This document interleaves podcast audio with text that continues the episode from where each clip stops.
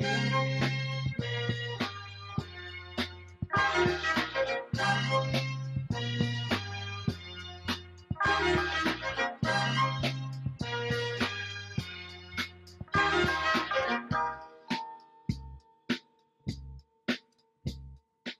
Bonsoir à toutes et à tous. Nous sommes heureux de vous retrouver en direct sur le 88.4 FM, mais aussi sur radiogalère.org et en DAB+. C'est l'émission Témoin oculaire, 11e numéro, une émission cinéma et musique. On est ensemble pour 1h30 de direct en compagnie de Guilain. Bonsoir.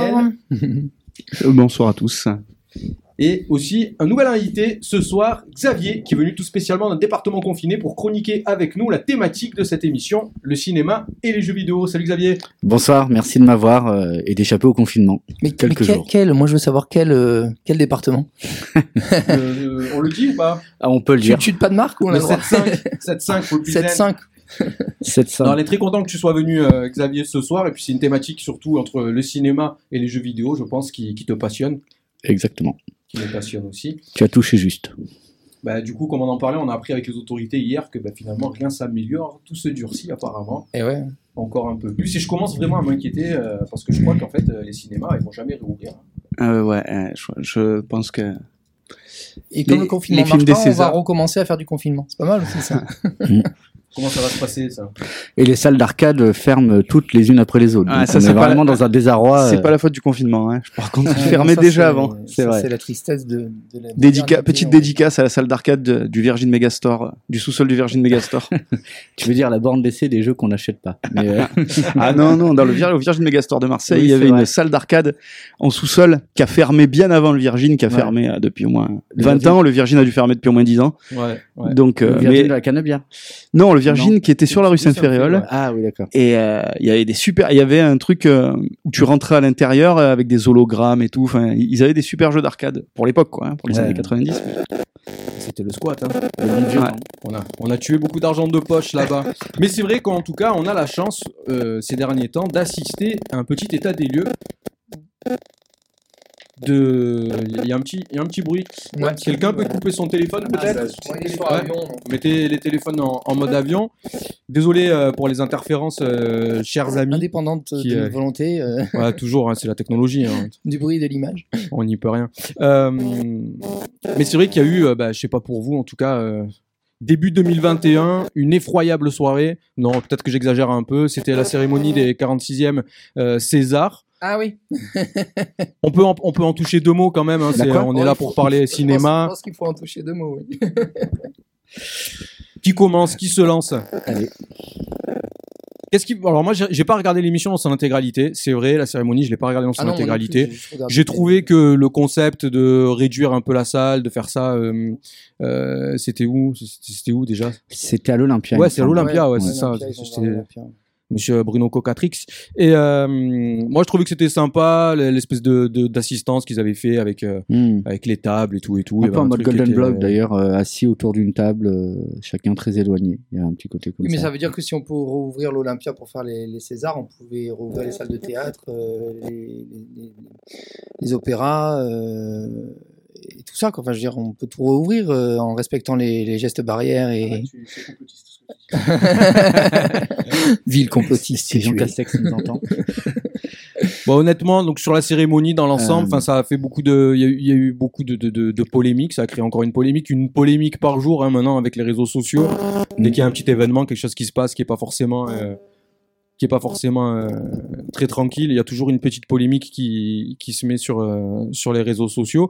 Moi, j'ai trouvé, si vous voulez, dans son ensemble, que la cérémonie, alors on attendait beaucoup de changements de la part un peu de, de, de, de- par rapport à ce qui Mm. s'était passé l'année dernière avec euh, le On se lève, on se casse de Virginie Despentes, Ouais, le César du meilleur réalisateur à Roman Polanski, alors que du coup on était en pleine vague euh, Mm. euh, MeToo.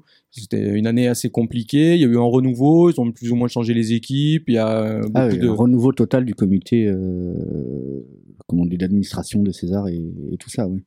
Donc ça c'est vraiment, enfin voilà, c'était une nouvelle page qui s'écrivait, mais comment ça s'est écrit? Ça s'est écrit, euh, enfin, Alors, je ça trouve, s'est écrit de avec- manière un peu Avec particulière. hein. Blanche Gardin apparemment et, Ouais. euh, Et les- Laurent Lafitte, et Laurent euh, Lafitte, qui ont écrit les sketchs. Ouais. ouais. J'ai pas été convaincu. Hein. J'ai pas été convaincu par tous les sketchs, notamment par le caca ramassé par terre, mais bon ça c'est. Oui, le, le, le caca d'ouverture euh, qui présageait un peu euh, de quelque chose un peu malodorant, mais euh, mais euh, moi je sentais que Marina Foïs, je pense, avait euh, assez de talent pour écrire elle-même, et je trouvais que il y a un décalage entre ce qu'elle disait et ce qu'elle disait, et ce qu'elle aurait pu dire euh, autrement. Je, euh, voilà, moi je trouvais que déjà ça commençait un peu comme ça, elle était un peu en décalage. euh, je pense, elle aurait pu elle-même signer ses vannes, par exemple. Euh, donc déjà ça, ça, me- moi Bah, ça c'est vrai m'a qu'elle un peu interpellé quoi. Il y a eu Ouais. un décalage tout le temps parce que Mm. moi je prends l'exemple de, de Corinne Maziro. Bon, moi j'aime bien hein, euh, euh, Capitaine Marlowe, mais le fait d'arriver ensanglanté, bon pourquoi pas, mais le fait quand tu parles de l'intermittence c'est que tu arrives ensanglanté et que tu dis c'est pas mon sang parce que moi j'ai la ménopause et que tu as des des tampons aux oreilles, euh, moi ça me fait penser à Rodrigo Garcia ou à du Yon Foss, c'est-à-dire le théâtre expérimental des années euh, 70 pour Yon Foss, 70 jusqu'à 90, que comment s'appelle euh, Go- Goscinny avait lui-même euh, moqué dans un Astérix quoi.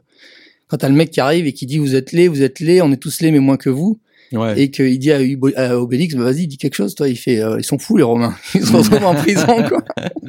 et ben ça en fait c'est une moquerie sur le, théâtre expérimental où on se roule dans le caca, où on se du lait, du sperme, Mhm. enfin voilà.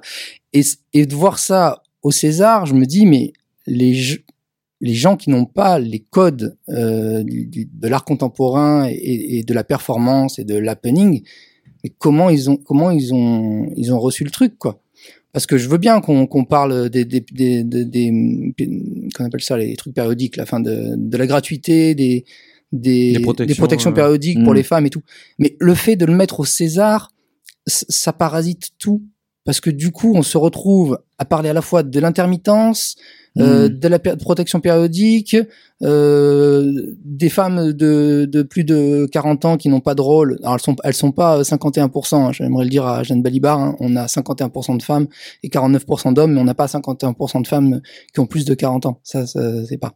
Mais euh, on se retrouve donc avec, avec un truc qui parasite un peu et au final qui ne dit plus rien du tout. Enfin, c'est mon Bah, avis. je trouve quoi. qu'il y avait quand, il y avait quand même un, un propos, il y avait un parti pris Oui, derrière son intervention. C'était pas gratuit, quoi. Ça dit trop de choses. Ça dit trop de choses. Euh, en mélangeant à la fois l'intermittence, les protections périodiques, euh, la guerre euh, en Corée du Nord ou je sais pas quoi. Enfin, tu vois, c'est. Je pense pas que ce soit vraiment le, but des Césars de, de, de, de faire de la politique pour les nuls. Enfin, du. Oui, vas-y, je te laisse hein. le message. Je le prends. C'est celui-là qui craque. Je laisse la parole à Daniel. Oui, euh, bon, faire de la politique, je pense qu'ils ont voulu faire une imitation de ce qui se passe aux États-Unis. euh, Aux Oscars, oui. Ouais, aux Oscars, où tout le monde s'engage et tout. Moi, ce que je trouve un peu cocasse, bon, Massiro qui se met toute nue, oui, ça choque plus personne depuis Non, c'est- c'est- 1972. C'est pas la euh, on- nudité on qui est choquante. Non, mais clairement, ça, bien, ça choque personne. Euh, moi, ce que j'aurais aimé voir, vu qu'ils veulent faire de la politique, c'est qu'ils disent un mot peut-être sur euh, Vincent Bolloré, le patron de Canal+, qui est un despote, euh, qui vire les gens euh, Mhm. les uns après les autres, Ah, tour de bras, ouais. que- qui fait régner la terreur auprès des syndicats et auprès des, des, des salariés de Canal+. Et qui Bizarrement, ils, possède Canal+. et voilà, bizarrement, ils ont rien dit sur Vincent Bolloré. Donc, c'est facile d'attaquer euh, la, la ministre. Bon, déjà, tu, tu revois toutes les cérémonies des Césars depuis euh, depuis 50 ans. euh, ils attaquent toujours le ministre, tu vois. C'est c'est un passage obligé de, de, de se foutre de la gueule du ministre.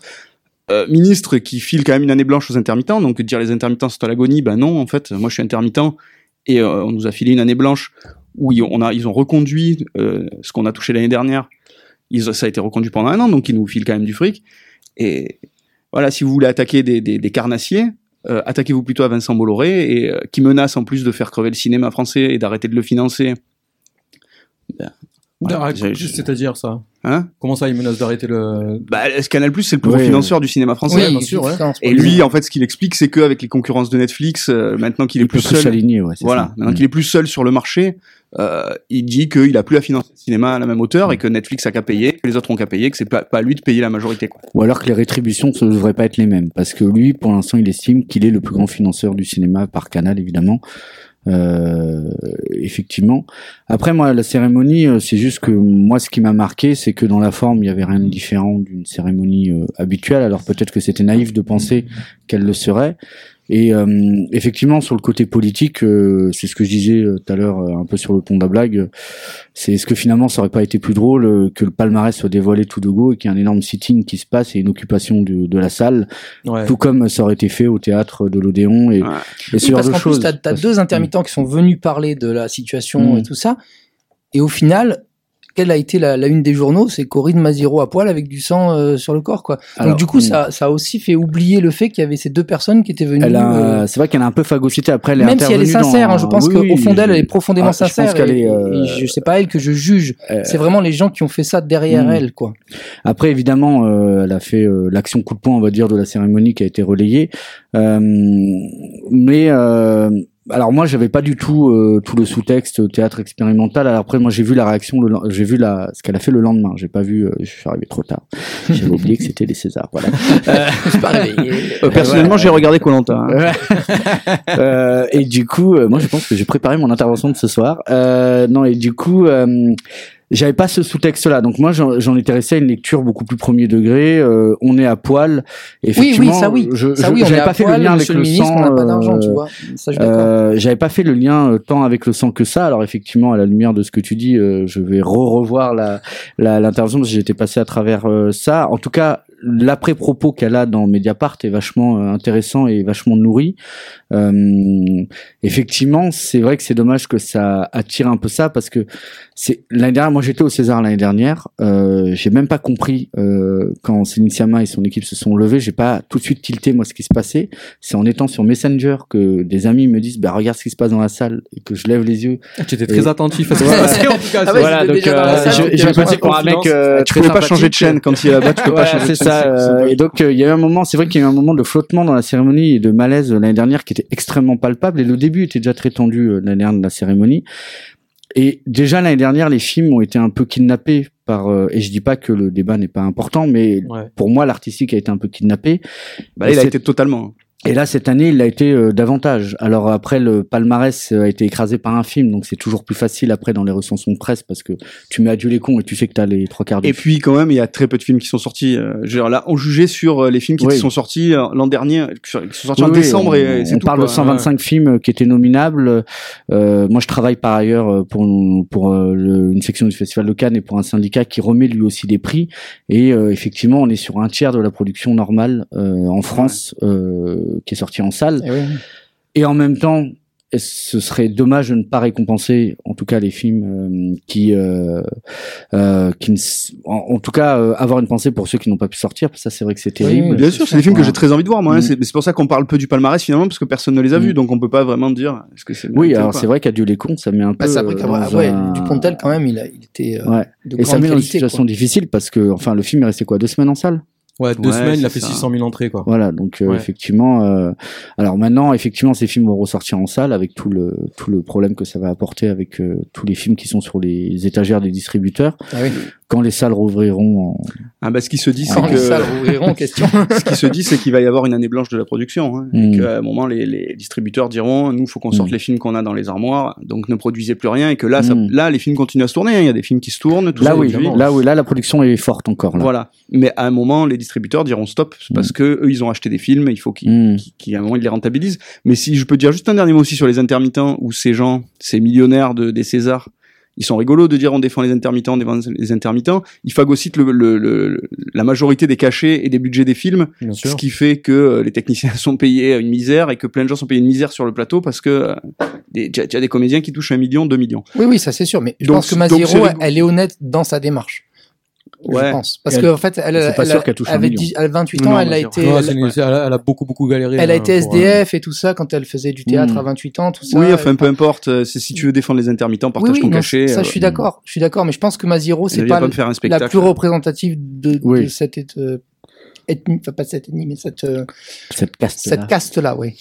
Bon, revenons-en un peu au Cette cinéma sur euh, sur cette cérémonie parce que quoi qu'il en soit, malgré tous les à côté, ça parle aussi de cinéma et c'est un état des lieux de la, du cinéma français. Alors on a une année euh, quand même très particulière, comme on l'a dit, il y a très peu de films qui sont sortis. Je voulais revenir justement sur euh, bah, les prix qui ont été euh, qui ont été attribués. Alors il y a ce nouveau prix qui est le César anniversaire qu'ils ont mis en place, qui a été euh, qui a été donné à l'équipe du Splendide. Voilà. Bon, il y a pas eu alors nouvelle polémique américain qui naît avec le fils d'anémone qui dit Eh, ils ont pas parlé de ma maman, blablabla. Je le comprends très bien. Ouais, il y a un côté un peu sentimental, mais en tout cas, voilà, j'ai pas très très bien compris le, le concept du film anniversaire. C'était un peu particulier aussi de voir cette équipe de Mm. un peu dépassée, un peu un Bah, peu has-been. Entre la hein. puis Bah- qu'on a vécu avec quand même. Enfin, je veux dire, Et, euh, L'ermite avait mis son costume de De Ouais, Père ouais, Noël. Noël, ouais, ouais. assorti au canapé. ouais. on a grandi avec quand même. Et je trouvais que c'était très bien, Mm. ça apportait un second degré, il y avait un, réel détachement en tout cas de ce Mm. qu'ils étaient sur le cinéma, sur la cérémonie. Je trouvais que justement c'était peut-être un peu un, un moment plus amusant peut-être que Mm. les sketchs Oui, qu'on pouvait Ils avoir ont qui apporté étaient ouais, provocateurs de, une fraîcheur. ouais. écrit par Blanche Gardin et, et Laurent Lafitte. Le César d'honneur euh, à feu Jean-Pierre Bacry, qui on n'en a pas parlé à l'émission, mais c'est vrai que Jean-Pierre Bacry, c'était quand même, je pense qu'on est unanime autour de cette table. La France est unanime, je crois. sur- Ouais. Ouais. On a, on a, on a Le monde n'est-il pas unanime sur ce mec, je l'ai trouvé C'est comme Sean Connery, mais en français, tu vois, c'est une Mm. sorte de. Ouais, de grand frère. James Bond, je pense. Non, mais c'est une sorte de euh, grand frère de la maison. Ouais, moi, ouais. moi, j'ai toujours l'impression que c'était mon grand frère quand je regardais Didier, quand je regardais, tu vois, c'est. Ou de tonton grincheux. Oui, un tonton grincheux euh, ou un grand Mais frère. qui a un des peu- idées sympathiques, Mais, ouais. contrairement à Un certains tontons un grincheux. vrai humaniste. Je, je l'ai trouvé très maladroit cette récompense qu'ils ont donnée. Genre, euh, je crois qu'à un moment donné, euh, Marina Foy, c'est qui Mm. euh, la série, l'académie s'engage à vous amener là où vous êtes, euh, ce Mm. César, je sais pas quoi. Enfin, tu sens qu'à un moment donné, ils ont raté le coche. euh, Ouais, ouais. Ils auraient dû lui donner avant. Enfin voilà, mais j'étais Oui, un oui, peu bah. surpris par les événements de la Bah, vie. c'est ce que t'as dans le sketch des inconnus que j'ai posté sur le, sur, sur la cérémonie mur, des Escars. Où à la fin, il, le Ouais, mec qui il dit euh, Je pense que je tiens mieux ce, ce César euh, à ma longévité qu'à mon talent. Et puis pouf, il meurt sur la Ouais, scène. ouais. Quoi, tu vois. Mais C'est hyper, jamais eu c'est de hyper César. politique en fait. Le truc. Bacri n'a jamais eu César. Non, il a jamais été récompensé Ok, apparemment. je pense pas. ouais. Euh, alors après, ben, adieu les cons. Euh, Albert Dupontel qui rafle une nouvelle fois tout. Alors en tout cas moi ce que qui ça n'est pas là. m'inspire, qui n'est pas là parce qu'il reste en tout cas c'est un mec qui est droit dans ses bottes Mmh. apparemment. Il a, il Ah a oui, des principes, oui, il n'est pas dans la compétition. Et, euh, et Oui, c'est ça. Il refuse la distinction euh, dans l'artistique.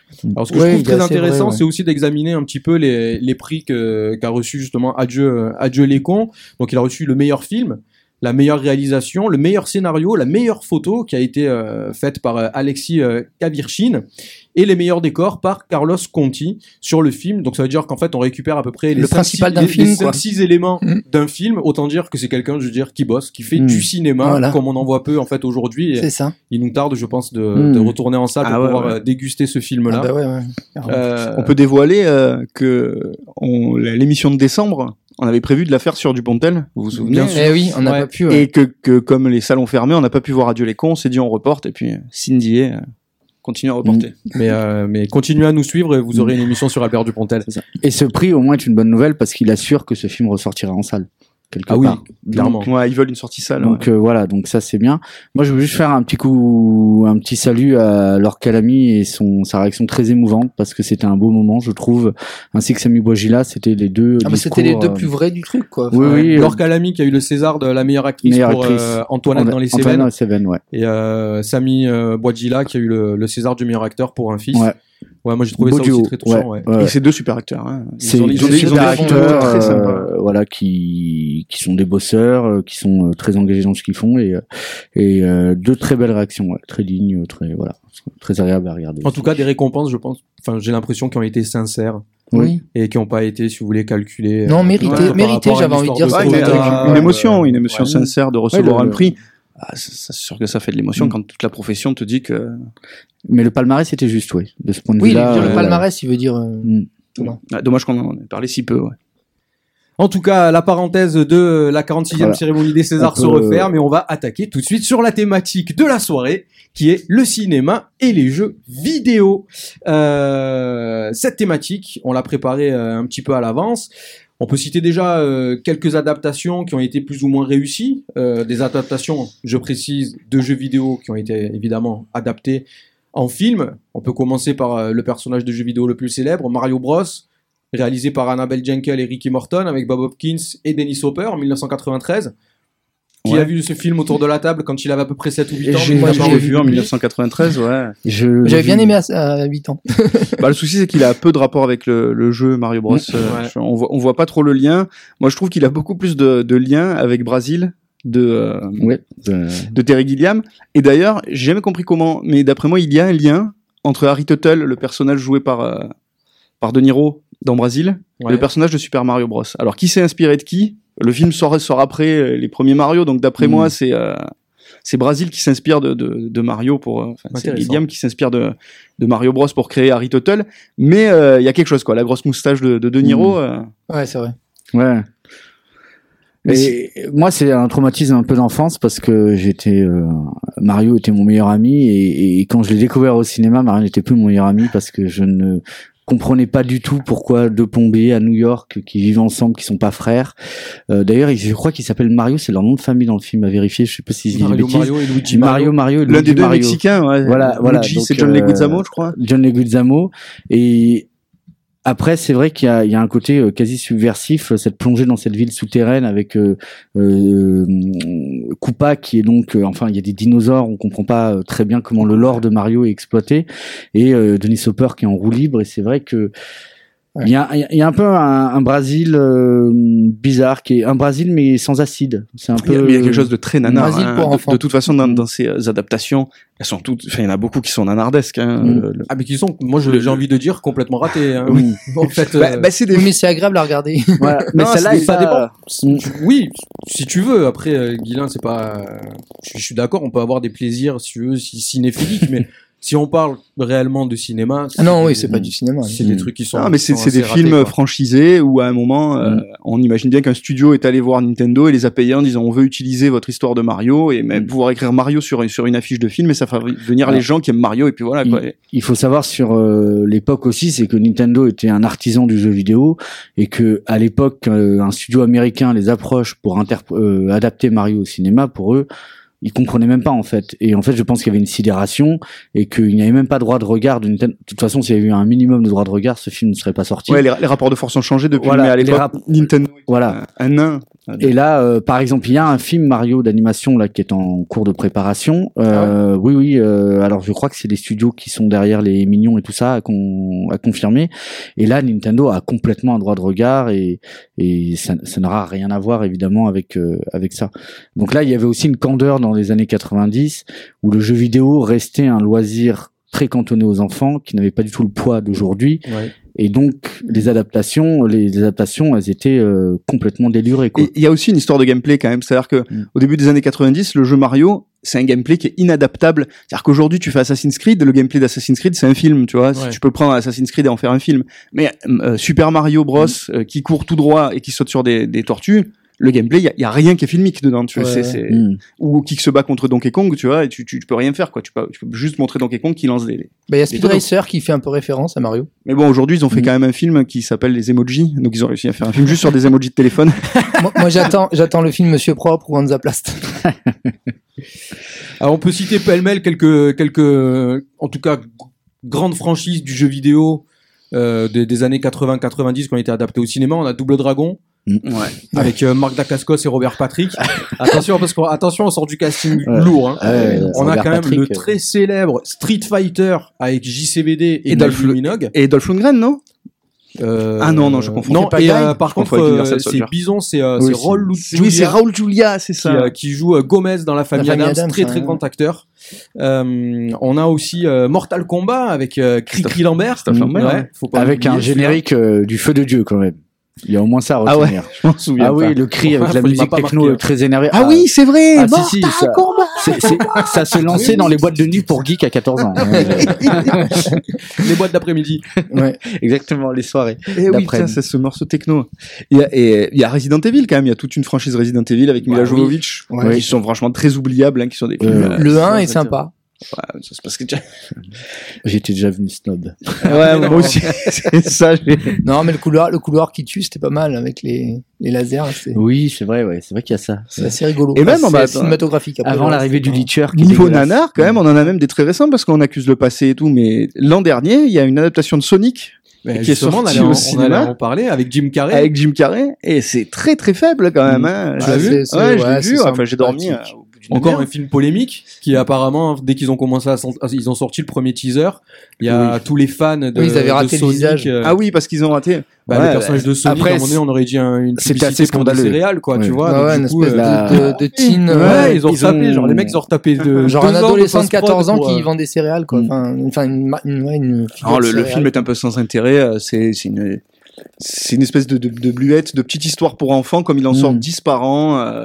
Voilà, d'amitié, tout ça. C'est un peu sans intérêt. Jim Carrey cabotine beaucoup trop, mais d'ailleurs, d'a- d'après moi, son rôle Ah était oui. tellement pas écrit que du il coup, se regarde jouer, hein, clairement. Ouais, hein, mais il- comme il devait pas être dirigé, il fallait Ouais. bien qu'il mette quelque chose dans ce rôle, Mm. quoi. Mais euh, oui, c'est- c'est vraiment sans intérêt. Et aussi, on a des adaptations, par contre, de films qui, eux, ont été adaptés en jeux vidéo.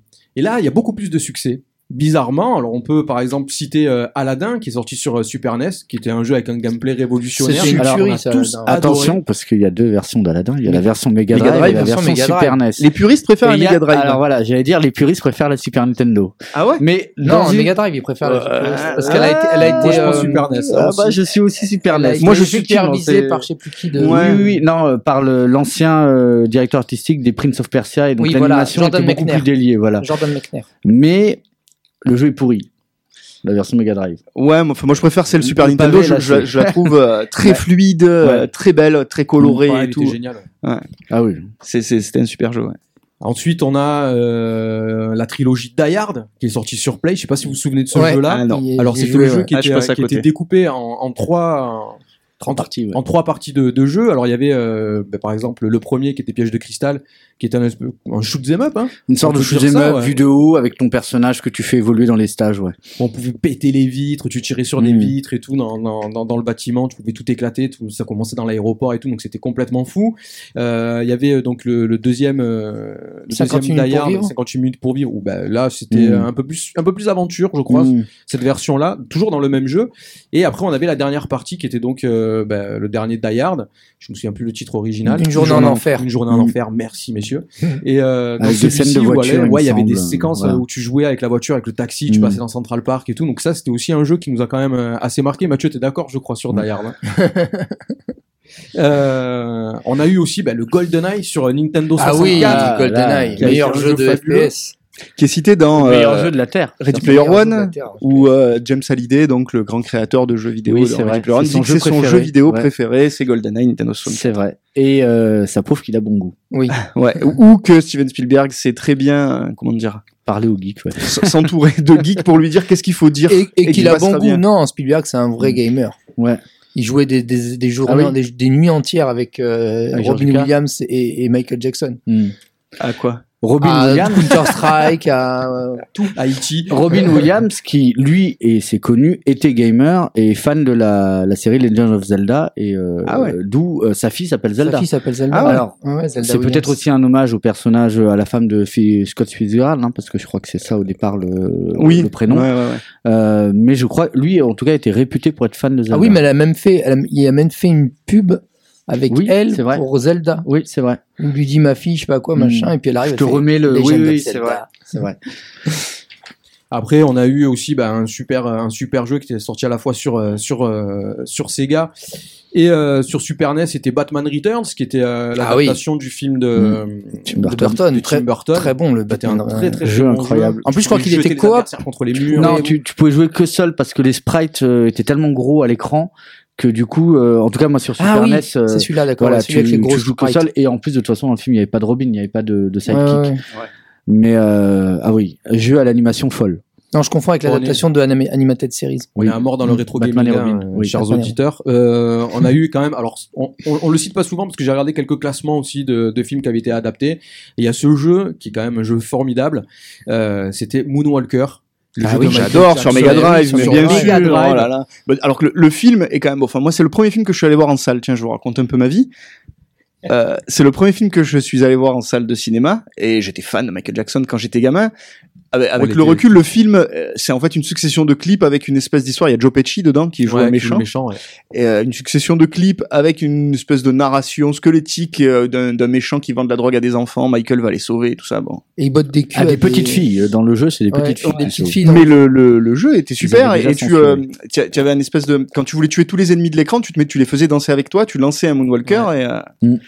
Et non, le jeu était très sympa. Et il y avait était le très clip. sympa et le film était vachement respecté. Enfin, je veux dire, Ouais. euh, la façon qu'il avait Michael de se déplacer, de lancer tu, le chapeau. tu mettais des coups de pied récupérer- pour tuer les, les Le clip mecs, de Smooth Criminal, quand il y avait un niveau, vous vous rappelez, avec des queues de billard, tu te battais euh, dans Ouais. le bar du clip de Smooth Criminal qui était super. Oui, c'est Ouais, vrai qu'il y a ce le jeu, stage ouais. du bar. Ouais, on a fait quelques parties au palmier à l'époque, je me souviens, Daniel. et, euh, et un jeu que, bah, à l'époque, j'avais, euh, j'avais récupéré, euh, Michael Guez, il me l'avait prêté quand même quelques fois. C'était euh, le jeu des Goonies. Je Mais si vous vous oui, mais oui, sur, NES, il y avait un Nintendo. jeu Goonies. Ouais. Qui... Donc du coup, c'était quand même assez compliqué de retranscrire un film Mm. sur sur de la 8 bits où il y avait pas beaucoup de mémoire. Donc euh, déjà Ouais. comprendre que c'était le jeu Goonies, enfin ça ressemblait pas beaucoup il y a- au, au Goonies quoi. Mais oui oui, c'était c'était Mm. un joli souvenir. Ah là là, putain, on est. Jeu qui navigue dans des plans est- fixes, euh, ce sera important pour Ouais, plus c'est tard. ouais, Voilà. c'est vrai.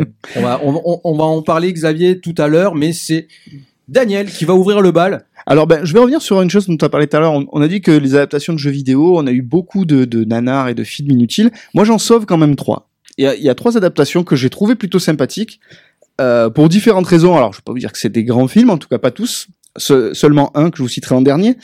Mais je vais commencer par un que je trouve pas mal, c'est Détective Pikachu, qui est sorti en 2019, il y a deux ans, et euh, qui est un film qui bénéficie d'un scénario quand même euh, assez solide, avec euh, des, des twists euh, réguliers, on est pris dedans, et puis surtout avec des super CGI où les Pokémon sont super bien faits, ils sont énormes, ils, ont ils ont un côté euh, organique avec les, les, les personnages, ils jouent vraiment, Ouais, ouais, c'est et, vrai. euh, et voilà, c'est c'est vraiment un film à voir, enfin c'est un film pour enfants, hein, C'est un beau film. mais que voilà, qui qui qui reste une, une belle adaptation. Détective Pikachu, c'était un jeu sur euh, DS, je crois, 3DS, Ouais, je crois. cette génération-là. ouais. Et puis Ouais. ça parle du deuil aussi, le, le film. dès que- Euh, le film, oui, c'est ça. Sans un- trop spoiler l'intrigue. C'est un orphelin. Enfin, l'histoire, c'est un, c'est un orphelin. En fait, dans un monde où tout le monde a un animal de, de compagnie qui est un Pokémon, et euh, le, le héros, son Pokémon, qui est Pikachu, se met à parler. Donc, il comprend pas pourquoi, et et il l'envoie dans une, une espèce d'enquête. Et donc, il y aura un twist final qui expliquera pourquoi Pikachu s'est mis à parler. Euh, voilà. Et c'est avec euh, Justi- Justin, Justice Smith, dont je vous avais déjà parlé dans la série The Get Down, qui était passée sur Netflix, Mais la oui, série mais sur oui, la oui, naissance oui. du hip-hop. Mm. Donc voilà. Celui-là était plutôt sympa. Un deuxième qui a une très mauvaise presse et que moi je trouve plutôt pas mal, c'est le Assassin's Creed qui est sorti je crois en 2015. Ah ouais. De Justin Kurzel, ouais. Ouais, de Justin Kurzel, ouais, avec Michael euh, Michael Fassbender. Ouais. Ouais. Et euh, qui est un film d'action quand même. euh, alors, ils arrivent pas à retranscrire tout- toute la richesse euh, didactique de Assassin's Creed. Assassin's Creed, c'est un jeu où on prend plaisir à apprendre des choses en fait, à apprendre des choses sur l'histoire, sur les mythes. Et euh, ils arrivent pas à retranscrire ça, mais ils arrivent à retranscrire le gameplay d'Assassin's Creed qui est euh, acrobatique, très fluide pour pour ceux qui connaissent le jeu. euh, C'est le personnage saute, euh, s'accroche au mur. euh, Il y, a, il y a une vraie fluidité du gameplay. Et je trouve que dans dans le dans les cascades, ils arrivent à retranscrire ça avec des CGI qui sont pas trop qui, qui craignent pas trop quoi, qui, qui, qui passent bien. Et le moi j'ai trouvé que c'est un film d'action agréable, un peu noir, un peu plus noir que ce que je vois dans le dans dans le jeu que je trouve assez lumineux. Mais euh, c'est un film d'action qui mérite d'être réhabilité, d'être revu. Euh, je l'ai revu. Alors c'est le genre de truc qui passe sur TF1 à 1h du matin. Mais euh, je suis tombé dessus et j'ai été encore étonné de de trouver ça sympa. Et en- ça c'est pas mal, mais je trouve que le, le, le côté scénario, il pêche un peu par rapport à la puissance du scénario du jeu, quoi. complètement le, le côté sur les, Oui. les complots. Les euh, complots et, Et tout, c'est très lisible quand même. L'intrigue est extrêmement complexe à, à comprendre, alors que le postulat de départ, euh, deux camps qui s'affrontent, un complot à travers les millénaires et les, les centenaires.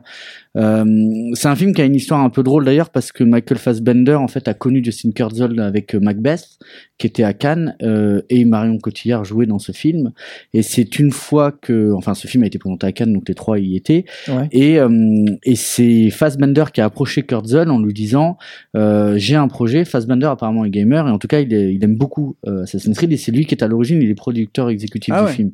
Voilà et et c'est moi c'est le problème que j'ai avec ces films qui sont parfois portés par des acteurs, c'est que du coup ils vont chercher des réalisateurs. Justin Kurzel est un très bon réalisateur. Il a été il a fait Snowtown, les crimes de Snowtown, euh, qui est un film sur la jeunesse. Alors je crois que c'est en Australie. Euh, vraiment un très joli film, un coming of age, euh, passage de, de l'enfance à l'âge de l'enfance à l'adulte. Et, et, et clairement, avec Assassin's Creed, euh, Kurtzl euh, est complètement passé à la trappe en tant que réalisateur. Et ça, on sent peut-être la marque d'une production entre Ubisoft, peut-être aussi l'ambition de Fassbender. Alors peut-être que je parle à tort et à travers, mais mais qui rendent le film un peu malade pour moi parce qu'il y a voilà il y a des parties didactiques incompréhensibles dans ce film. Ouais, mais c'est un peu une catastrophe industrielle parce que c'est euh, c'est une franchise qui aurait pu Hmm. euh, être déclinée, euh, tu vois. C'est-à-dire la façon dont ils déclinent les jeux. Les jeux sont des films. Hein, euh, je, Mm. faut jouer au dernier, l'avant-dernier, Odyssée et tout. euh, C'est des scénarios qui te font couler la larme, tu vois, Oui, dans le jeu, quoi. C'est-. Mm. Et euh, ça aurait pu être des franchises passionnantes. Et je comprends que le film pêche un peu. Il a un côté nanar.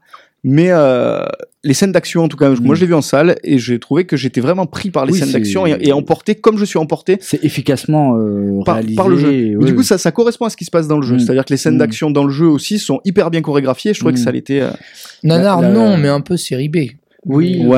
euh, mais dans le mauvais sens de la série B. Enfin, le... Mais c'est vrai que les Alors qu'il y a beaucoup de pognon, c'est pour ça que c'est une catastrophe Ouais, industrielle c'est parce ça que ça, triste, le film ouais. pue le pognon, quoi. et les, les notamment les scènes de poursuite euh, au début là du chariot là en Espagne. euh, Ouais. Mais ce qui est dommage, c'est qu'effectivement, comme tu le disais, il ne s'approprie pas la période historique qui est passionnante, hein, l'Inquisition en Espagne, si je me souviens je crois bien, que c'est ça, c'est le sujet, ouais. C'est un sujet difficile euh, qui aurait pu être intéressant, qui a jamais été traité par les jeux. Donc c'était intéressant de prendre un sujet qui a pas été pris par les jeux. C'est vrai, ouais. Et, et c'est vrai qu'il ça devient ce qu'on appelle en jeu vidéo du lore en fait. Ça devient juste d'une toile de fond qui n'a aucun intérêt. euh, c'est Ouais. ça, qui- c'est ça qui est un peu dommage quelque part. Oui, ils, ils utilisent pas à fond le, Mm. le, le- le sujet Assassin's C'est Creed. ça quoi. euh. Mm. Bon, après, c'était quand même mieux que euh, Prince of Persia, hein, perso. Ah oui, là c'est incomparable. Et non, et, et je vous en parlais d'un dernier. alors. Dans l'adaptation de jeu foiré, euh, Ben Prince of Persia, Kingsley, c'est euh, pas mal, quoi. De Gandhi à Prince of Persia, c'était compliqué. Histoire Et de non.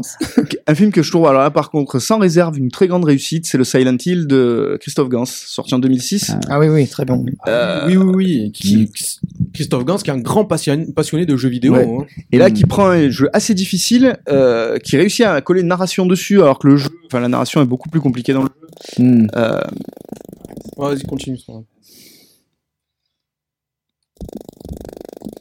Vas-y, pour moi. ouais, excusez-moi. Problème technique. Ouais, petit problème technique. Ouais, euh, donc c'est euh, Christophe Gans, donc réalisateur français, mais qui tourne, c'est un film qui avait réalisé Craig Mm. Freeman et qui tourne là encore aux États-Unis. Euh, c'est encore, c'est un scénario de Roger Avary qu'on avait Ouais. déjà abordé euh, avec Killing Zoe, bon, le producteur de, de Pulp Fiction. Et euh, je trouve qu'il s'en sort très bien, Christophe Gans, pour retranscrire le- le- l'ambiance, parce que Silent Hill, le jeu, c'est une ambiance, c'est une ambiance euh, euh, poisseuse, angoissante, Mm. effroyable, et il, euh, il la retranscrit pas mal avec euh, en mettant du Lovecraft. Voilà, je trouve qu'il y a une ambiance euh, assez Lovecraftienne. C'est un film glaçant euh, que on, on en sort quand même assez secoué. Donc, je pense que là, au premier degré, c'est, c'est- alors c'est un film de genre, mais c'est vraiment une réussite. Voilà ce que je, ce que, ce que j'avais à vous dire sur les adaptations. Mais j'aimerais vous parler de d'autres choses qui ne sont pas des adaptations, mais des films qui parlent de jeux vidéo. Et euh, alors, euh, il y en a de plusieurs sortes. Hein. Je ne sais pas si vous vous rappelez de Pixel qui était sorti il y a quelques années. Si, bien sûr. Ouais, qui était. Ok, bon. Très mauvais. Ouais, bon, moi, je peux- Ouais, ouais, c'est- pour moi, je trouvais ça très bien. Les mondes de... de référence. Voilà, c'est ça, ça jouait que Mm, sur la référence. Les mondes de Ralph, pareil, c'est un Disney euh, franchement faiblard, je Oh, trouve. ok. Qui a une histoire un peu plus touchante quand même parce qu'il y a quand même des protagonistes originaux qui se détachent. Ouais, ouais, ouais, je, je, enfin, je trouve ça quand même léger par rapport à ce qui a été fait après sur, euh, sur euh, Ready Player One, quoi. hein. Ou Boss Level, je sais pas si vous avez vu Boss Level, dont tout le monde parle en ce moment, là. Bon, c'est- un nanar euh, enfin, extrêmement dispensable. hein. C'est produit par Hulu, par la chaîne Hulu américaine. Et ah, mais c'est un truc récent. Oui, oui, ça, Ouais, ça vient de sortir sur Hulu. ouais. C'est avec euh, comment il s'appelle euh, Martin Riggs là. Euh, putain, Mel Gibson, euh, oui, pardon. exact. Martin Riggs. oui, qui est Martin Riggs. Donc avec Mel Gibson, euh, bon, c'est un film un peu sans intérêt. Non, Euh, si on parle de, de, de films qui traitent de jeux vidéo, on est obligé d'aborder ce qui est pour moi un grand chef-d'œuvre, qui est le Ready Player One de, de, de Steven Spielberg. Euh, c'est un film qui est sorti en 2018. Pour moi, c'est le, le film ultime sur- de la pop culture. Voilà, c'est le produit ultime de la pop culture. C'est-à-dire qu'après ça, là, je pense que la pop culture décline. Elle va décliner, euh, car c'est un film qui résume tout. Alors pour, pour le, le, le résumé vite fait, c'est un film qui est, tiré d'un roman d'Ernest Klein et ça se passe dans un futur proche où euh, les, les humains, le monde a connu des dizaines de crises et les gens vivent euh, dans des sortes de squats et euh, vivent par procuration à l'intérieur d'un jeu vidéo, d'un une sorte de, de, MMO, pas forcément RPG, mais de, jeu massivement multijoueur où tout le monde peut s'inventer une vie à l'intérieur du jeu. C'est un jeu qui a été créé donc par quelqu'un qui s'appelle James Halliday et ce James Halliday qui décède dit au, à tous les gamers euh, j'ai caché un Easter egg, j'ai caché une, une mission secrète dans le jeu. Celui qui réussira à la résoudre, une énigme, celui qui résoudra l'énigme prendra possession de la société qui gère le jeu vidéo, une société valorisée à 500 milliards de dollars. Tu deviens le maître du monde. Voilà, quoi. deviendra le maître du monde. Donc évidemment, comme c'est un film de Spielberg, hein, donc euh, il y a un, un- un jeune idéaliste qui Mm. est passionné par le jeu, et face à lui, il y a une multinationale avide qui elle, qui elle est, veut prendre le contrôle du jeu pour devenir maître du monde.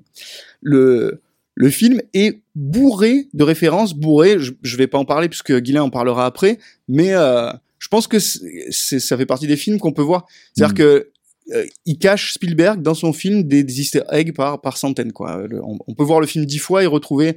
euh, je vais juste citer une référence moi que et c'est ça qui fait dire que le cinéma c'est universel et que finalement on y voit que ce qu'on y souvent ce qu'on y met, c'est que le film s'ouvre sur Jump Ouais. de Van Halen. Mm. Pour moi, ça parle de l'OM, quoi. Je veux dire, euh, quand un spectacle commence par Jump de Van Mm. Halen, il y en a qu'un. Donc, euh, pour moi, j'ai vu un clin d'œil à l'Olympique de Marseille. Mais bon, on demandera si un jour on reçoit Spielberg, on lui demandera si c'était voulu. Euh, Ah oui, j'étais pas prévenu que ça irait à ce point-là. Et euh, donc oui, il y a beaucoup de références, mais pour moi c'est pas c'est pas ce qui fait le cœur du film. Pour moi le, le, le cœur de ce film, donc je disais c'est c'est le, le produit de pop culture ultime, de la pop culture des 40-50 dernières années, donc celle dont est dont euh, Steven Spielberg, est un peu le James Hallyday, puisque euh, Spielberg C'est le créateur Mm. de notre imaginaire des 50 des 40 dernières années. Tous les Mm. gens qui ont 50 ans ont au-delà de ses films, c'est-à-dire qu'il y a ses productions, il y a Star Wars, il y a tout le studio Amblin, tout ça, tous les gens qui ont euh, moins de 50 ans ont le- le- l'imaginaire construit par Steven Mm. Spielberg. Et du coup, Spielberg pose des questions hyper importantes, je trouve, dans ce film. Donc, au-delà de, évidemment, comme toujours, un scénario fantastique, haletant, on est pris tout le long, toutes les références pop, et il, pose des questions sur le réel et sur le virtuel. Donc, pour lui, qui est un créateur d'univers, c'est-à-dire que il vient nous dire, euh, les gens aiment vivre dans l'imaginaire que j'ai créé. Quoi Qu'est-ce que ça veut dire de vivre dans l'imaginaire? Qu'est-ce que ça veut dire de, de vivre dans le réel? Euh, Et il pose des questions sur lui, qui il est. Qu'est-ce que ça veut dire d'être un créateur d'univers? Euh, Quelle est ma responsabilité? Qu'est-ce que c'est l'imaginaire qui est tout le temps corrélé à, aux multinationales de l'entertainment? Parce que Spielberg, c'est aussi ça. Et il le prend en compte dans ce film. C'est-à-dire que Spielberg, c'est pas quelqu'un qui fait de la récé. Spielberg, c'est quelqu'un qui a fait entrer le cinéma dans la sphère du marché total, euh, du merchandising. De, de... Donc, il pose aussi ces questions. C'est un film qui pose énormément de questions et qui est la grande réussite du film sur les jeux vidéo. Voilà. Je, je, je m'arrête là là-dessus. Je laisserai Guilain en reparler tout à l'heure, on en reparlera. Mais euh, c'est pour moi, c'est aussi le film testament de, de, de Spielberg. C'est-à-dire celui où il revient sur toute sa carrière, sur au-delà de sa carrière, sur l'homme qu'il est, sur tout ce qu'il a construit, et il dit voilà, voilà où j'en suis, voilà les questions que ça, que ça pose, voilà comment moi-même je suis toujours en question par rapport à tout ça. Et pour un mec de 64 73 ans, je crois qu'il a quand il fait le film, faire un truc aussi actuel et qui parle Mm. autant de la société dans laquelle il vit, je trouve ça très impressionnant. C'est-à-dire que dans le même moment, Martin Scorsese, il fait The Irishman, que j'adore, mais qui est un film qui est qui est dans la naphtaline, qui est un film où justement Scorsese lui va se poser des questions sur euh, euh, le passé. Je suis plus, je ne suis plus un homme de maintenant, je suis un, un homme du passé. Je ne veux, genre ma génération ne veut pas mourir et tout ça. Lui Spielberg, 73 ans, il pose les questions qui qui Ah, Il a gardé, qui il a gardé sa naïveté d'enfant, quoi. Mm. Spielberg, c'est l'enfance, le monde imaginaire de l'enfance. C'est- Mais Guilain, qui est un très, très, très grand fan de, de, de Tonton Steven, hein, comme tu aimes l'appeler, nous, nous en parlera un petit peu. Nous, faut qu'on avance parce que l'heure tourne, Daniel. Ouais, co- j'ai- co- presque. Oui, continue. Je, je peux continuer. Euh, ouais, je vais continuer sur un film de David Cronenberg qui s'appelle Existence, qui est euh, où dans celui-là, ce que je trouve donc un très bon film de Cronenberg, hein, vraiment où il a pas à rougir dans sa filmographie. Cronenberg est un immense réalisateur aussi, et Cronenberg c'est un réal qui est très souvent intéressé par le rapport au corps. Et euh, justement, quand il parle de jeux vidéo, c'est intéressant parce que le jeu vidéo c'est normalement quelque chose qui n'a pas de rapport au corps. Euh, c'est justement ça se passe dans les synapses avec le jeu vidéo et le corps euh, le corps est immobile. Et là avec Existence, il crée un film où euh, on va présenter des créateurs de jeux vidéo vont présenter un nouveau jeu, un jeu qui va se brancher directement dans la colonne vertébrale avec des, une console qui ressemble à un organe humain. Et, c'est un jeu qui va être, c'est un film qui va être très organique, comme toujours chez, comme comme c'était le cas dans La Mouche ou dans Crash. C'est un film qui va être très organique et où on va encore poser les questions sur le réel, l'imaginaire. Alors là, on va créer, euh, le jeu va être créé. Il va y avoir des terroristes qui vont, euh, des terroristes réalistes qui vont venir et euh, tenter de faire des attentats pour empêcher que les gens vivent dans le dans le monde virtuel et pour les ramener au réel. Mais le film va, on va très vite confondre ce qui se passe dans l'intrigue du jeu, ce qui se passe dans l'intrigue du film, qui sont les personnages et ce qu'ils sont, ce qu'ils sont dans, le jeu. Donc le jeu c'est une sorte de MMORPG et ce qu'ils sont et euh, tout ça avec ils construisent ils construisent des armes avec des ossements d'animaux. Il y a plusieurs scènes où, où on fout des mains, les mains à l'intérieur des entrailles de- de- de- d'animaux Mm. imaginaires, on leur arrache les tripes et tout ça. Et je trouve ce, ce film très intéressant sur ça, sur le fait de faire euh, immerger émerger le corps à l'intérieur, quand- en parlant de jeux vidéo, là où normalement le, le corps est totalement absent. Euh, un troisième film, je vais vous parler de deux films maintenant que je, qui sont des, plus que des films de genre, c'est presque des films de niche. Euh, et qui, qui ont un rapport très fort avec le jeu vidéo. D'abord, Avalon, sorti en 2001, c'est un film d'un réalisateur qui s'appelle Mamoru Oshii, que je connaissais pas, c'est une, euh, une obscure production. Alors, c'est une production nippo-polonaise, c'est-à-dire que c'est une collaboration. Je- le réalisateur, mais complètement, le, le réalisateur, le, chef, le réalisateur et le producteur sont japonais. Hmm. Euh, le chef-op est, polonais. et Le film est tourné en polonais en Pologne.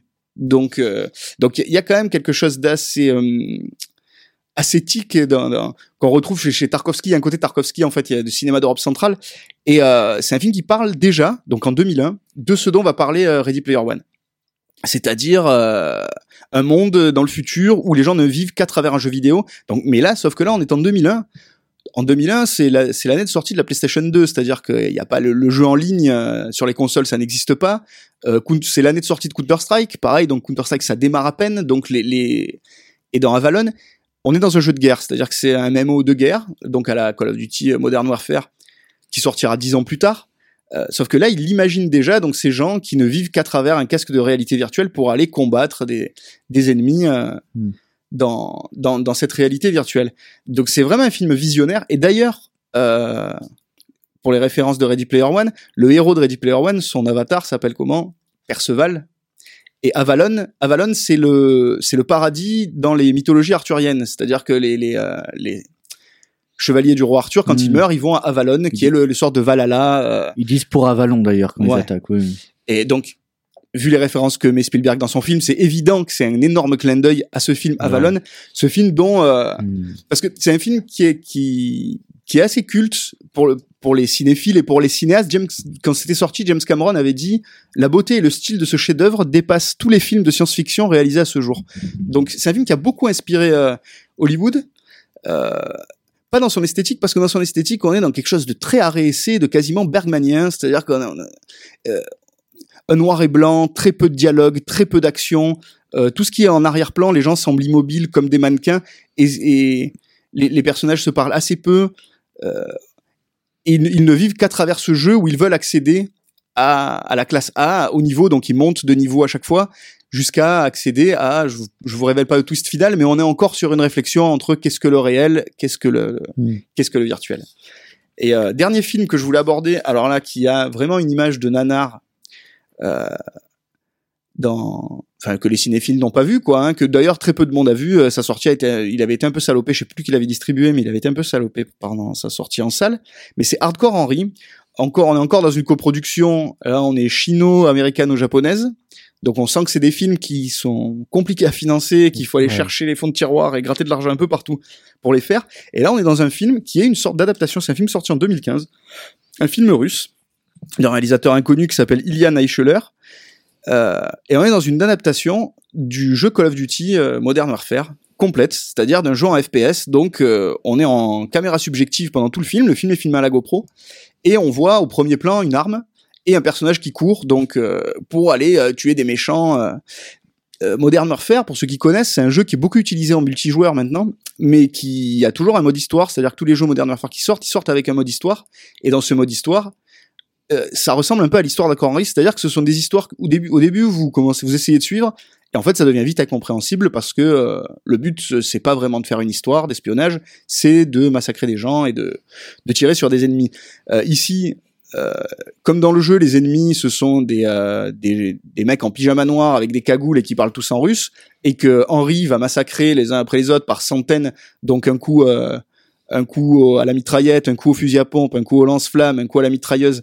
Et on évolue comme dans un, dans un jeu vidéo, de niveau en niveau. Donc, je vous avais listé un- quelques sortes de niveaux qu'on a, mais on va avoir euh, un coup dans un bâtiment abandonné, un coup dans un bordel rempli de putes, un coup euh, sur une moto avec une mitrailleuse accrochée, euh, voilà, dans, dans- dans des courses poursuites, dans un hélicoptère, dans un labo. Enfin voilà, on passe de, de Ah ouais, on est dans on est dans l'extraordinaire euh, de l'action, du Ben, jeu et on est dans euh, le, le, le quand tu joues à des jeux d'action en fait et que tu sais que de niveau en niveau tu auras des trucs de plus en plus impressionnants et, et avec de plus en plus d'ennemis qui vont arriver sur toi que tu vas devoir mitrailler et on est vraiment enfin le, le le projet, c'est le, le, de refaire un jeu vidéo, quoi. Avec tout le what the fuck qui va avec, avec le, le, le scénario complètement illogique dont on se fout, quelques histoires d'amour mièvre où tu crois qu'il veut sauver une femme, mais en fait, tu te fous complètement de cette personne qui veut sauver parce que tout sonne faux. Ce qui compte, c'est on court, on tue des gens.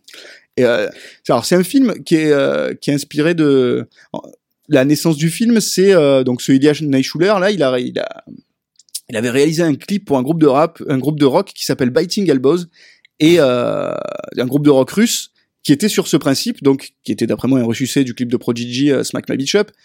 Et avec son producteur, ils se sont dit putain, mais c'est bien, on devrait en tirer un long métrage. Et ils en ont tiré donc ce Hardcore Henry, qui, qui est un film culte que je vous conseille vraiment de voir parce que c'est dans, dans l'esprit de Hypertension, Crank, qui était sorti avec Jason Statham, pareil, un nanar, mais euh, où l'action est tellement euh, survitaminée, amphétaminée, quoi, c'est, c'est, action à l'amphétamine, que qu'on prend quand même une grosse claque dans la gueule.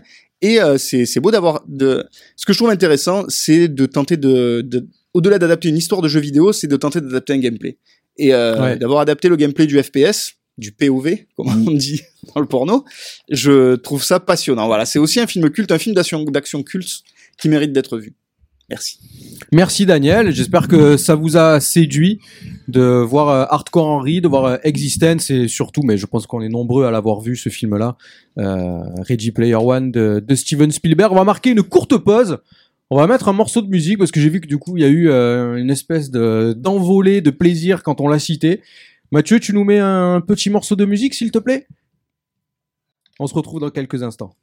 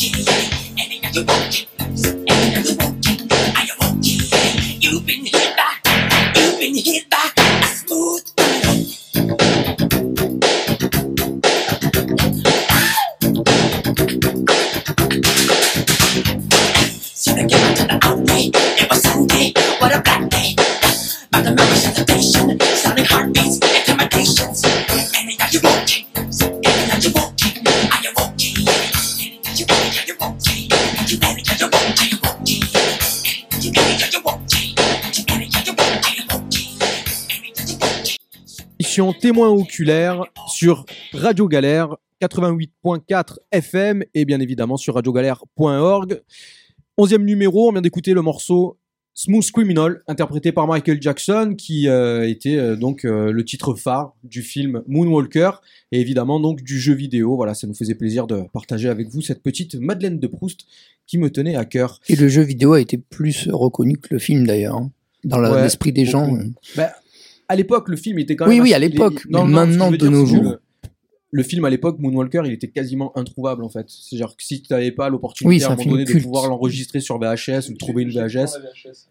De quoi? J'ai la VHS originale. Ah Ouais, ouais, mais c'est ça, mais il était très difficile à trouver. Enfin, je me rappelle que c'était un film qui était, qui était assez compliqué. Bon, à l'époque, on n'avait pas tous les accès qu'on a aujourd'hui, mais on continue l'émission avec cette thématique cinéma et jeux vidéo avec notre, notre super guest du 75, Xavier.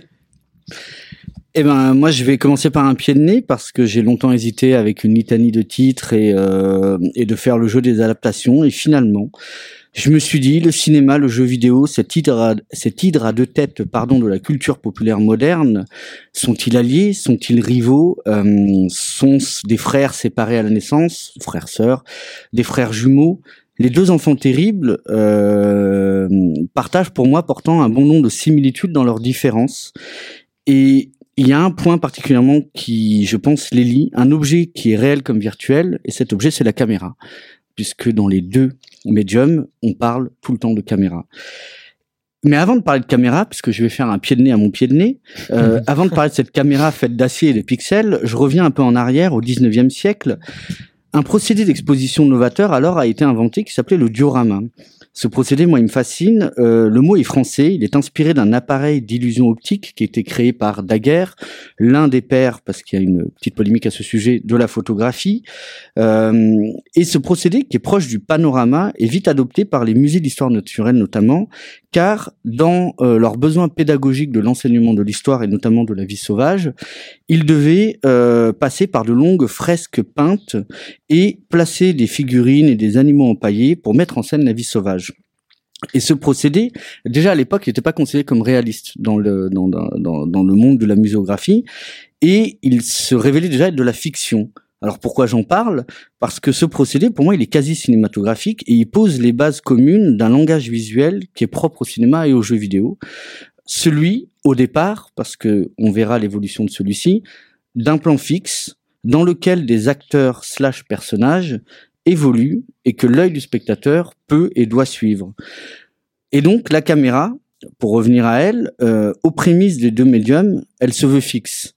L'action se déroule en son cadre, un des exemples les plus probants au cinéma, c'est celui de l'arrivée d'un train en gare de la Ciotat, issu du film éponyme des Frères Lumière, dans lequel un train arrive inlassablement, si vous le regardez en boucle sur YouTube, Mm. vers la Ouais. caméra, qui reste, elle, immuable. Le jeu vidéo, à ses débuts, n'est pas en reste, et l'un des tout premiers jeux de l'histoire, euh, là aussi il y a une polémique pour savoir qui est le, quel est le premier jeu de l'histoire, le consensus veut que ce soit Pong, Pong, ouais. et celui-ci propose de jouer une partie de tennis minimaliste dans un cadre fixe où se déplacent des barres qui sont les raquettes de tennis. Et le parallèle perdure. Le jeu vidéo usera longtemps de plans fixes pour proposer des aventures variées. Dans les jeux dits à l'époque de point and click, Oui. donc euh, voilà qui est euh, Grand amateur, moi, de point and kick. voilà, alors je vais en citer quelques-uns plus tard, mais euh, il y a effectivement euh, derrière cet anglicisme, c'est en fait euh, des jeux où on déplaçait le personnage à l'aide de la souris. Donc on visait, on cliquait, le personnage se déplaçait. Et ainsi, on pouvait le faire évoluer dans des décors fixes pour résoudre des énigmes et faire avancer l'intrigue. Dans des jeux d'aventure où le personnage se déplace, euh, pardon, voilà, et faire avancer l'intrigue. La caméra, euh, les plans fixes étaient également utilisés dans les jeux d'aventure. Et donc là, on peut penser à la Nintendo, un de ses, euh, de ses titres les plus célèbres, où le personnage se déplace de tableau en tableau, c'est The Legend of Zelda sur Nintendo, ou encore, plus récemment, dans des jeux plus euh, modernes, où on pouvait évoluer dans des scènes aux angles de caméra préétablis, comme dans des jeux comme Resident Evil ou Metal Gear Solid, par exemple. Le procédé est le même. Le graphisme n'est pas le même, mais le procédé reste le même. Avec les deux derniers jeux cités, on retrouve d'ailleurs euh, des titres au découpage extrêmement cinématographique, avec un langage qui Ouais. vraiment tutoie le cinéma, euh, où on varie les points de vue pour pouvoir surprendre le joueur, des points de vue où une caméra peut être au sol, la caméra peut être en l'air, elle peut être à hauteur de regard. Euh, le- les angles préétablis permettent aux réalisateurs de ces jeux de jouer avec le hors-champ également, et qui dit hors-champ dans un jeu d'horreur comme Resident Evil, avec la peur que celui-ci suscite, car le joueur aime maîtriser son environnement, et dans ce jeu-là, il ne le peut pas. Euh, mais ça va m'amener à une, première euh, révolution, et le cinéma, avant le jeu vidéo, a maintes fois fait sa révolution, et une de celles-ci fut de libérer sa caméra. Alors on peut citer la nouvelle vague, évidemment, euh, qui décadre sa caméra, qui l'affranchit de son rail, la place sur une épaule par exemple, et celle-ci peut désormais se mouvoir et suivre l'action. Donc, on peut citer cette caméra qui est quasiment touriste au début des 400 coups de Truffaut, euh, tant elle arpente les rues de Paris et pivote autour de la Tour Eiffel.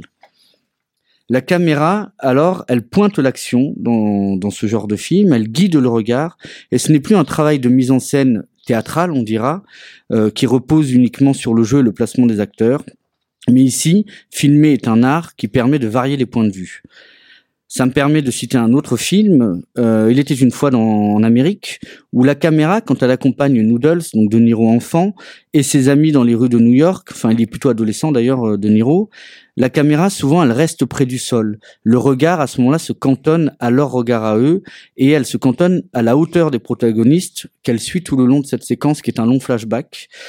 Et pourtant, la caméra, elle peut également se détacher du groupe. Et c'est là où toute la magie du cinéma de Sergio Leone peut, euh, peut apparaître. Cette caméra, par moment, se détache de ce groupe qui marche dans la rue, elle s'élève, elle prend de la hauteur, elle donne ainsi vue sur la ville immense. Et le groupe, lui, se perd dans ses immensités, la ville devient le centre d'attention principal du regard, et un temps, le temps de ce plan en tout cas, un protagoniste à part entière. Alors, le mouvement dans la caméra, euh, il a fini par s'imposer aux jeux vidéo également. Et euh, les écrans fixes des jeux d'aventure ou de point and click, eux également vont rapidement im- imposer ce qu'on appelle ces principes de mouvement de panotage quelque part ou de travelling. Et c'est le cas dans un grand titre des point and click, Les Chevaliers de Baphomet, Ah oui, génial. qui est un Broken Sword. Broken Sword, qui est un formidable récit qui prend place dans un Paris très carte postale, il faut l'avouer, où l'Américain George Stobart est contraint de mener l'enquête. Ici, le personnage ne fait pas que se déplacer de plan fixe en plan fixe, mais quand il arrive en bordure d'un de ces plans fixes, la caméra coulisse, elle panote et elle révèle le reste du décor. Ça amène une fluidité quasi totale et le joueur peut lui rester complètement immergé dans son voyage en quête et n'est pas contraint par euh, des coupures les coupures qui équivaudraient à un montage. Les jeux de plateforme ne sont également pas en reste sur ce principe de panotage. Alors dans le jeu vidéo classique, on appelle ça le scrolling. Et c'est le fait en fait que la caméra suive le personnage qui se déplace immuablement souvent dans un sens. Alors très souvent dans la convention du jeu vidéo de la gauche vers la droite, il n'empêche certains titres de casser cette convention et d'aller du bas vers le haut par exemple. Et cela permet de révéler au fur et à mesure le reste du décor et le monde qui est à parcourir. C'est ainsi que des titres, euh, on va dire légendaires maintenant, Street of Rage, euh, Mega Man, Batman Returns, on en parlait tout à l'heure, Ouais. ou évidemment notre ami Mario, se servent de ce mouvement simple de caméra pour focaliser l'attention du joueur sur le personnage, le plaçant ainsi au centre de l'action, au centre du décor. Mais le jeu vidéo, techniquement, reste à la traîne et il faudra passer par une grande révolution pour que la caméra quitte ses écrans fixes pour épouser l'action au plus proche. Et c'est ainsi qu'en 1996 sort Super Mario 64. Ah. Une révolution dans la manière de filmer le jeu vidéo. On parle de filmer le jeu vidéo.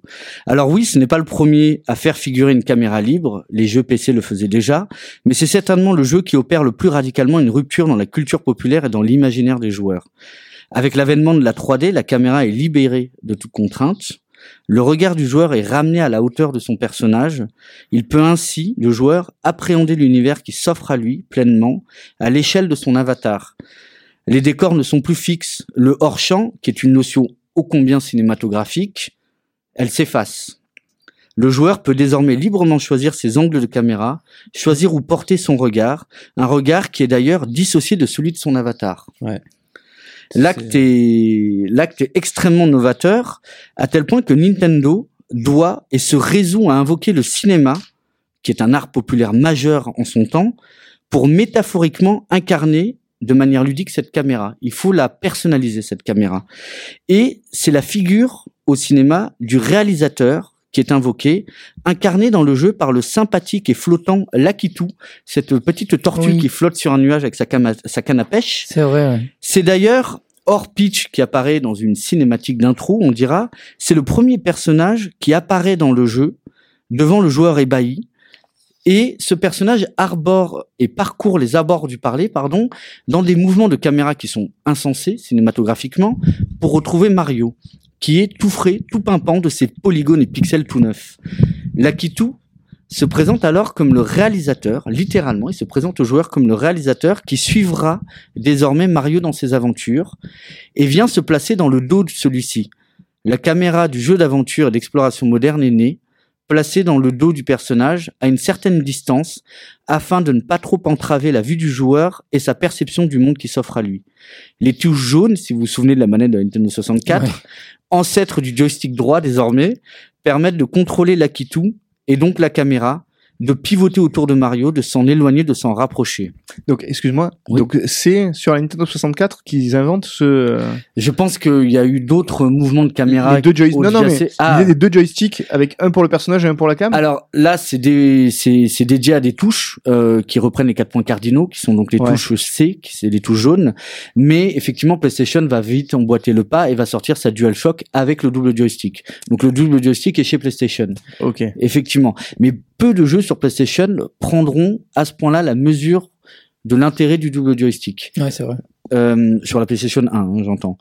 En réalité, du coup, euh, dans Mario, le joueur incarne deux entités désormais. Il incarne le réalisateur, l'Akitu, avec les touches dédiées à la caméra, et l'acteur principal de ses aventures autant couleur, Mario, avec le joystick central de la manette. On ne peut rêver mieux en termes de mise en abîme. Et la 3D, elle, ne fait pas que révolutionner le jeu vidéo. À quelques encablures près, elle se veut tout aussi déterminante au cinéma, bien que polémique au départ. Elle permet des avancées notables pour le cinéma d'animation, offrant un écrin parfait à Pixar, notamment, mais elle permet également de proposer une caméra libre de toute contrainte réelle. L'objet caméra n'est plus, et son ersatz virtuel permet des plans impossibles à réaliser autrefois. Un, meilleur, un des meilleurs exemples à citer, ce serait la scène d'ouverture de Fight Club de David Fincher, où des méandres d'un cerveau au fuselage d'un canon d'un pistolet, la caméra se meut librement sans aucune contrainte physique pour offrir un regard caméra choc, celui d'un Edward Norton apeuré au visage tuméfié. Une telle scène d'ouverture paraissait encore impossible à réaliser quelques années auparavant. On va dire au revoir à notre ami Mario, It's me, Mario. qui nous salue euh, gaiement. Et tout en parlant de cette caméra libre, aux jeux vidéo, plus rien ne sera pareil. Les cadors du genre, à l'époque, à la proximité évidente avec le cinéma, Metal Gear Solid, Resident Evil, ou encore Final Fantasy, souvenez-vous le, le, le JRPG qui euh, cassait la baraque à l'époque, Mm. Ils céderont tous à la 3D, à la liberté de regard que celle-ci peut offrir. La caméra, qu'elle montre ou incarne un personnage, comme c'est dans le, comme c'est le cas dans les jeux à la première personne, dont tu parlais, et Hardcore Henry finit par boucler la boucle. Euh, cette caméra ne fait plus du joueur l'acteur seul de ses aventures, mais elle en fait également le réalisateur. Ici s'opère un virage qui pourrait distancier le jeu vidéo du cinéma, auquel il s'était tant attaché. Et pourtant, d'autres artifices interviennent permettant au jeu vidéo de se rapprocher toujours un peu plus du cinéma, par le découpage notamment, en insérant ce qu'on appelait des scènes cinématiques. Ce sont des scènes non jouables qui utilisent ou pas le moteur du jeu et qui privent le joueur de sa liberté de regard, focalisant, refocalisant de nouveau le regard précisément là où se déroule l'action.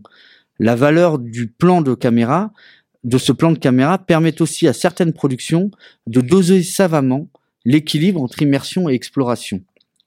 La caméra, par exemple dans des jeux d'exploration comme Assassin's Creed ou le dernier Zelda Breath of the Wild, ne se placera pas à la même hauteur que la caméra d'un God of War, le dernier en date, ou d'un Batman du, issu de la série Arkham. Si dans un Assassin's Creed ou Zelda, elle prend volontiers de la hauteur pour favoriser un point de vue quasi omniscient, elle favorise ainsi la découverte et l'exploration du monde environnant. Dans un God of War, elle colle au plus près de son héros, elle réduit le champ de vision du joueur, l'obstrue même, ce qui est contraire aux règles de game design premier, elle l'empêche d'appréhender pleinement l'univers qui s'offre à lui. Ici, le réalisateur slash joueur se voit limité dans ses choix, volonté suprême du réalisateur du jeu, puisque le jeu a également un réalisateur, qui peut ainsi contrôler dans une certaine mesure cette liberté de regard donnée au joueur et s'assurer de l'efficacité de sa propre mise en scène.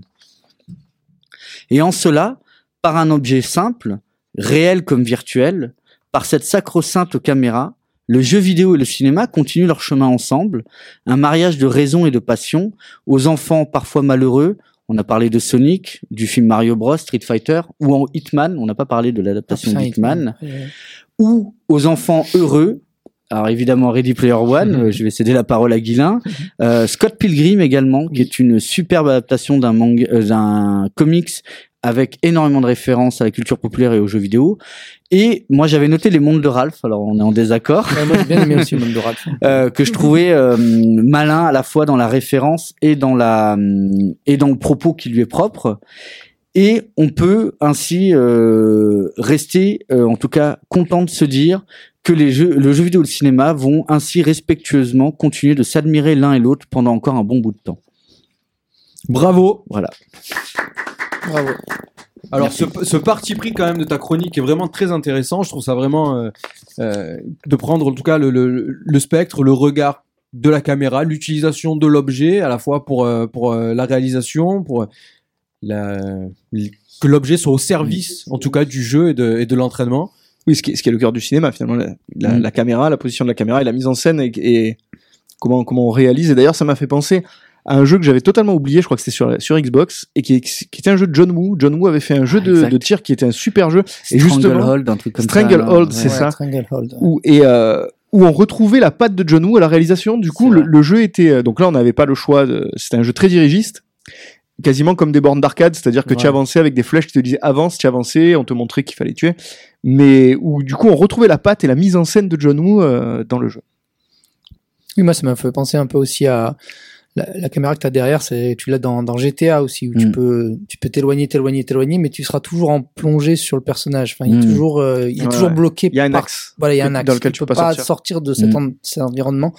Et au niveau de, au niveau de, comme tu dis, de Mario, moi j'ai un grand souvenir de, de gamer, c'est euh, c'est Spyro le dragon euh, en trilogie sur ouais, euh, sur ouais. P- sur PS et qui a vraiment euh, PS1 et qui a vraiment euh, amené euh, enfin, l'héritage de, de Mm. Mario 64 quoi, qui a vraiment été Ah le, oui, oui, clairement. le digne descendant Clairement. de 64 Et qu'il l'a digéré avec élégance. et qu'il a dit avec élégance, tout à fait. ouais. Allez, on Juste, ouais, justement, euh, tu parlais de point and click et il faut rappeler quand même les meilleurs jeux de point and click ont été produits par euh, LucasArts, la société de George Lucas. La boucle Ouais. bouclée. Est-ce que Duck and Day of the Tentacle que je vous conseille. Si euh, vous- Tentacle. euh, c'était quoi Duck and Duck je crois? Euh, Duck and Hunter? Sur Nintendo avec le pistolet. Duck- Hunt, qui était c'était un mini-jeu donné avec la console euh, sur la cartouche Mario, un truc comme ça, non Euh, non, c'était dans la Euh, version ouais. de luxe. Quand achetais Ouais. la version de luxe, tu avais Jéromite et euh, Duck Hunt Avec en- le pistolet, ouais. Duck Hunt, c'était un, un point and click aussi ou pas? Non, c'est Non, un- Non, tu vises l'écran. euh, Un point and click, c'est un jeu à énigme, c'est-à-dire que tu ouvres des tiroirs, tu c'est un, un escape game en jeu vidéo un peu. En fait, c'est le point, c'est que tu, c'est le curseur de ta souris dans le jeu, littéralement, qui te permet de contrôler Ah le ouais, genre personnage. Et tout quoi. Exactement. Oui, euh, voilà, euh, voilà, c'est un exactement. point and click. euh, Très bien. Et ben je puissant, connais mais- un peu le jeu vidéo point and click finalement. J'ai déjà eu quelques petites expériences. On va écouter un morceau de musique.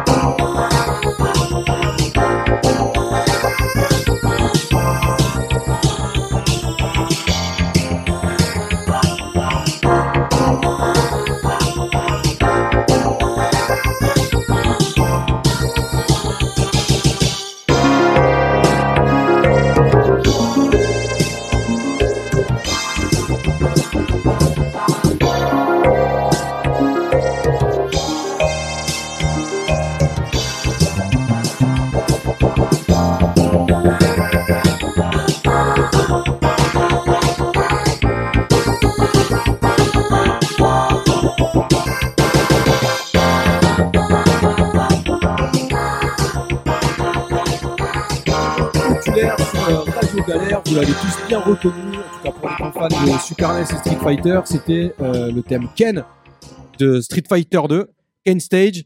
Guilain, on n'a pas beaucoup de temps devant nous. Oui. Guilain, vas-y, ta chronique. Alors, ben moi, ma chronique, je l'ai fait sur les références cinéma et jeux vidéo dans RPO, dans RPO, pardon. Donc, on reste dans le thème. Fort de plus. Rappelle que RPO, c'est Ready Player One. Oui, Ready Pour Player toi, One. c'est pardon, évident. pardon excusez-moi, c'est c'est le, le fan de Spielberg qui parle. D'ailleurs, en parlant de fan de Spielberg, je vais faire une tout petit récapitulatif, mais vraiment minuscule pour les quelques rares euh, chanceux, j'allais dire, parce que c'est toujours un bonheur de découvrir ces films, qui ne le connaîtraient pas. Steven Spielberg, fort de plus d'une trentaine de longs métrages dans tous les genres possibles et inimaginables, manque peut-être à son palmarès un swashbuckler, c'est-à-dire film de cap et d'épée, un western, une comédie musicale, bon, plus pour très longtemps, un vrai film d'horreur et un film de pirate. Spielberg s'est rap- rapidement imposé depuis ses débuts émérites télévisuels avec Duel en, de- en 72 comme un très grand réalisateur et un auteur, dans le sens où ses thématiques sont toujours les mêmes et où ses plans signatures sont reconnaissables en un clin d'œil. Quand on parle de Spielberg couramment, tout coule de source. C'est peut-être une des raisons pour laquelle le cinéaste n'a jamais enregistré un seul commentaire audio sur l'œuvre de sa vie. Tout est donné à qui fait l'effort réel de vouloir le voir. Ready Player One ne déroge pas à la règle, présenté un peu partout dans le monde de la VR à grand renfort de simulations dédiées comme le film qui va montrer l'intérêt et le renouveau de la VR, déjà débuté dans les balbutiements euh, à la foire de Marseille en 80 et 90 où je vais affronter un, chevalier avec des lunettes euh, très rudimentaires de, réalité virtuelle. Ce dernier ne parle en réalité pas tant de la VR que d'une illustration plutôt bien fichue des mondes persistants alternatifs, comme le fut le simulateur de vie euh, Life débuté en 2008. Le prétexte de la VR est ici une manière plus sexy dans sa forme, plus que dans son fond, pour inclure son propos dans le prisme du cinéma, du renouveau cinématographique, des révolutions FXieuses. Oui, c'est un néologisme. En fait, je veux dire des FX plus importants, quoi. Autant que d'un retour personnel et autocritique de son créateur sur son implication dans ce qu'a été le cinéma dit de blockbuster. Et ce, depuis ses grandes étapes personnelles à lui, donc euh, Jaws, c'est dans de la mer, Jurassic Park et War of World, euh, la guerre des mondes, que ce, ou bien technologique du cinéma en règle générale, avec par exemple euh, la performance capture et les grandes euh, avancées qui ont été Polar Express, euh, Beowulf, Avatar ou Tintin. De sorte que quiconque en attend en venant voir RPO, donc Ready Player One, un film critique, explicatif ou laudatif de la VR, repartira fort déçu. Car le sujet de la VR n'est là que pour parler immersion, et immersion cinématographique particulièrement.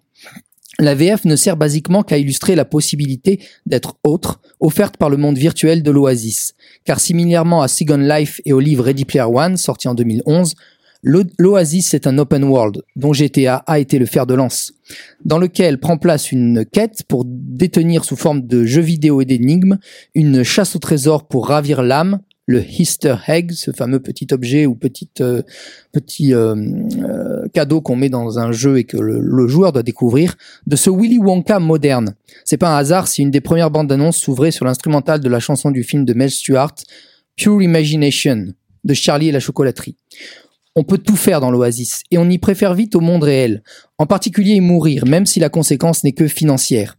Perte de tous ces objets, tout son loot, terme de jeu vidéo qui caractérise les pièces et autres objets euh, produits à ramasser ra- sur les cadavres d'un ennemi, par exemple, ou trouvés sur place, ou dans un contenant, coffre, boîte, vase. On a Zelda en tête.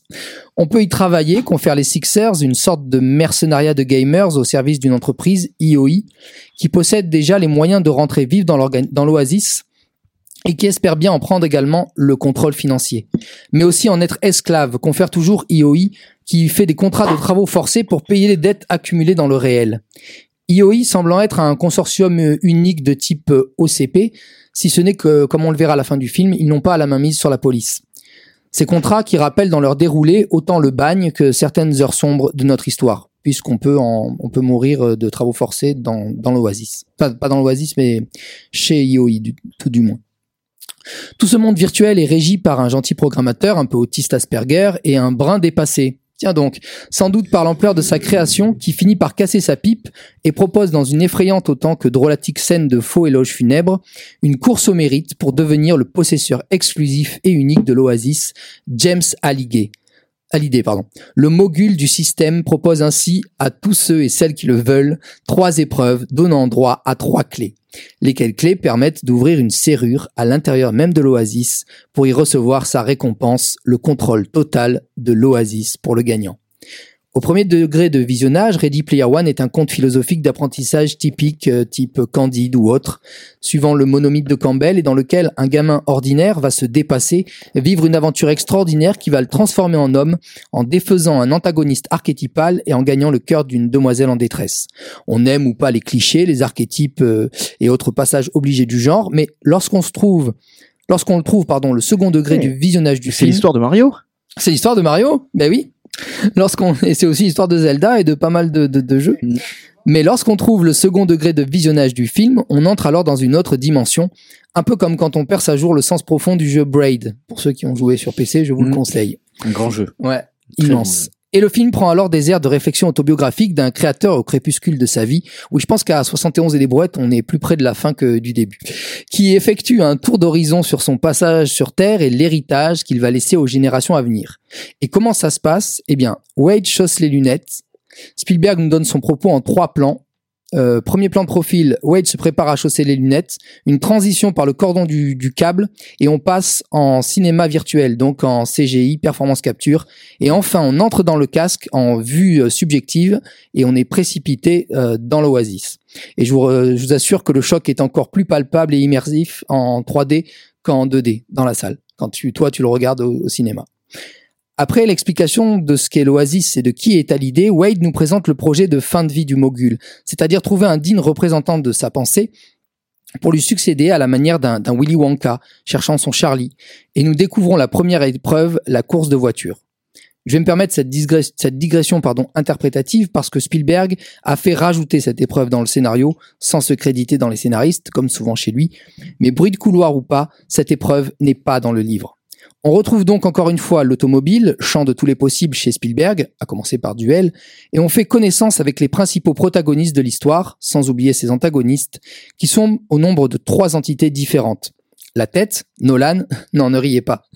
Sorrento, chef directeur de IOI, fournisseur d'accès Internet et de matériel VR de ce qu'on sait dans le film. Les jambes, les Sixers, des employés mercenaires qui travaillent pour Sorrento de leur plein gré, pour le profit et le matériel de pointe mis à leur disposition, avec un skin, donc une apparence de personnage unique, et apparemment interdiction d'en changer. Et enfin, les petites cellules grises des fanboys geeks de la culture et de la vie de Hallyday, garçons ou filles, passionnés par le maître qui aide Sorrento à gagner le concours, sans doute pour le même euh, rêve de gloire et d'accessite. La course débute. Impossible, surréaliste, cumulant les pièges, les choses trappes, le skill extrême, donc le skill c'est le niveau d'un gamer pour euh, progresser dans un niveau, et une inimitié sans pitié à qui sera le meilleur. Mais c'est bien mal connaître à l'idée qui voulait depuis longtemps éliminer les barrières et les règles, rappel d'un certain film sorti en 99 et qui fête bientôt ses plus de 20 ans, tout en nous invitant à croire à l'incroyable. Z, l'avatar de Wade, nommé aussi Parcival, en référence au conte du Graal, et à celui qui découvrit donc la, seule la coupe contenant le sang du Christ, échoue face au boss de fin de niveau, l'imbattable King Kong, qui référence aussi Donkey Kong au jeu vidéo.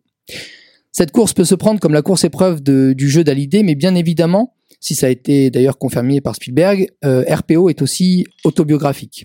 On a donc la course comme une métaphore du cinéma et Hallyday comme Spielberg, également confirmé par Spielberg, c'est-à-dire que lui est vraiment Hallyday. Les Sixers, eux tous interchangeables avec le même skin et plus ou moins les mêmes skills, devenant les Yes Men et Women d'Hollywood, et Nolan Sorrento devenant un de ses producteurs plus intéressés par l'appât du gain, car justement non dirigé par un auteur, donc reproduisant ad nauseam les mêmes gimmicks et références. Quant à Wade, il représente à la fois aussi Spielberg, mais beaucoup plus jeune.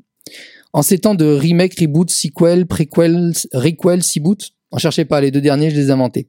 Que nous dit Spielberg avec cette première partie de la course, qu'il se cherche euh, un héritier. Et il a déjà poussé les putters très haut avec euh, avec euh, ben euh, comment il s'appelle Jurassic Park qui était une référence au film matriciel à la fois pour Spielberg et pour Jurassic Park qui a été euh, King Kong et que trouve-t-on en fin de parcours? King Kong qui arrête euh, qui arrête les voitures euh, Wade va donc compulser les mémoires euh, journaux vidéo de Hallyday pour pouvoir trouver une idée pour gagner la course et une phrase anodine de Hallyday va lui donner la réponse briser les barrières, se foutre des règles, revenir en arrière, le pied collé au champignon.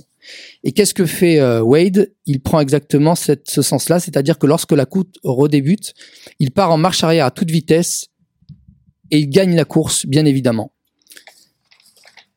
Alors, que nous dit, que nous dit Spielberg à travers euh, cette course?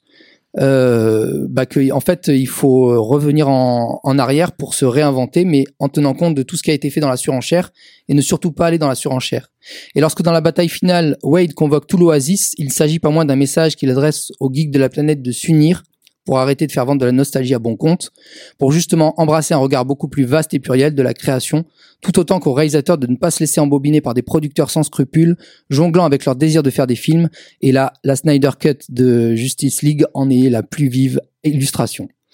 Voilà, et ben Spielberg euh, qui se qui fait une, rétrospective sur sa vie, euh, oui non, eh bien oui parce que justement il vient de dévoiler un nouveau projet qui est une autobiographie écrite sur sa vie, enfin apparemment inspirée de sa vie, pas exactement du coup, Spielberg n'étant jamais là où on attend, en tout cas rendez-vous est donné. Merci Guilain, merci beaucoup messieurs. Pe- Peut-être un petit commentaire, Xavier? Euh, oui, euh, tu as, tu as tout dit. euh, c'est une œuvre somme euh, à la fois de Spielberg et d'un cinéma euh, du cinéma des années 80 et 90. Et c'est un film à voir, à revoir, à revoir, à revoir et à voir. On le verra encore longtemps. Daniel, peut-être un commentaire? Euh, on aurait pu en parler pendant des heures. Mais euh, on va devoir s'arrêter, c'est- c'est dommage. Mais euh, oui, film passionnant et j'ai beaucoup de conclusions sur euh, Mm. sur les messages que tente de transmettre euh, Spielberg euh, à une nouvelle génération. C'est-à-dire que ça n'est pas que une réflexion sur sa vie, c'est aussi sur le, la suite Mm. du cinéma qu'il essaye cinéma, de ouais, penser. tout à fait. Et sur les vies qu'il influence lui-même et qui Ouais. demande aux gens d'avoir ce recul sur comment eux-mêmes digèrent cette culture-là, comment ils se l'approprient. Et, et c'est ça qui est très beau, effectivement. Et d'être dans le réel le mardi et le jeudi, du coup, ouais, c'est ça. Exactement. oui, c'est vrai Merci. C'était euh, désolé de vous couper, mais malheureusement, on n'a plus le temps de pouvoir continuer à parler à la à l'émission. Je vous remercie pour votre attention. N'hésitez pas à aller sur Facebook si vous voulez avoir plus d'informations sur la radio. Abonnez-vous à notre page témoin oculaire au pluriel.fm. Messieurs, merci. C'était une émission passionnée et passionnante. Je suis ravi de de vous avoir euh, reçu ce soir et d'avoir participé à l'émission. Xavier, tu reviens quand tu veux. Tu es ici chez toi. Avec plaisir. On se retrouve le mois prochain pour une dernière émission et pour vous mettre un peu dans l'ambiance de la dernière chronique qui n'a pas pu avoir lieu, on va s'écouter un petit morceau de CG. C'était le générique de San Andreas. Et on se retrouve donc le mois prochain pour une nouvelle émission de témoins oculaires. Merci à tous, merci à toutes pour votre attention et à très bientôt. Merci Bye les bye, gars. merci. Ciao, ciao. Sleep beefing with anybody, competing, even police. Four deep in the green rag with gold feet, blast with the flag on the strap. That's OG. Stay in shape, hit the gym, lift the weights. Get super cut, big and buff, nice and straight. You got stats, respect, weapon, skill, stamina, muscle, fat, and sex appeal. You get clothes from Binkos and Prolapse, suburban zip, victim and desatch. Watch your back when in rival hoods. They'll test just to guess if your survival's good. Ducking shells at the clucking bell. Jump out, busting, gunning till they tuck their tail. It seemed like I'm on impossible missions. Twisted predicaments, hostile positions. Ten Penny and Pulaski harass me. Cop cars been on our ass the last past week. Cause the Dre is for the gangsters, homeboy. Hands is the language for the bangers, homeboy. And it's dangerous, homeboy. Get your brains moved for how you do your fingers, homeboy. He cock, he poppin' hot ones, dump 'em out, bend the block, shake before the cops come. Listen for sirens, they don't got none. Back another lap, catch a straggler with the shotgun. Hitting them up with that Grove Street lock and a dirty slingshot, no Levi.